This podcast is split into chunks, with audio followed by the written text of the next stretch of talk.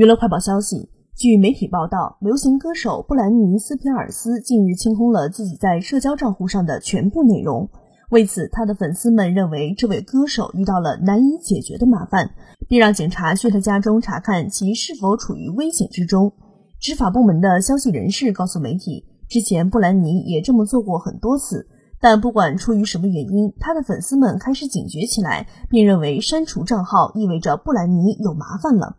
为此，粉丝们给文图拉警长办公室打了电话，警长办公室的代表人员随后前往布兰妮的家，并宣告他没有处于危险之中。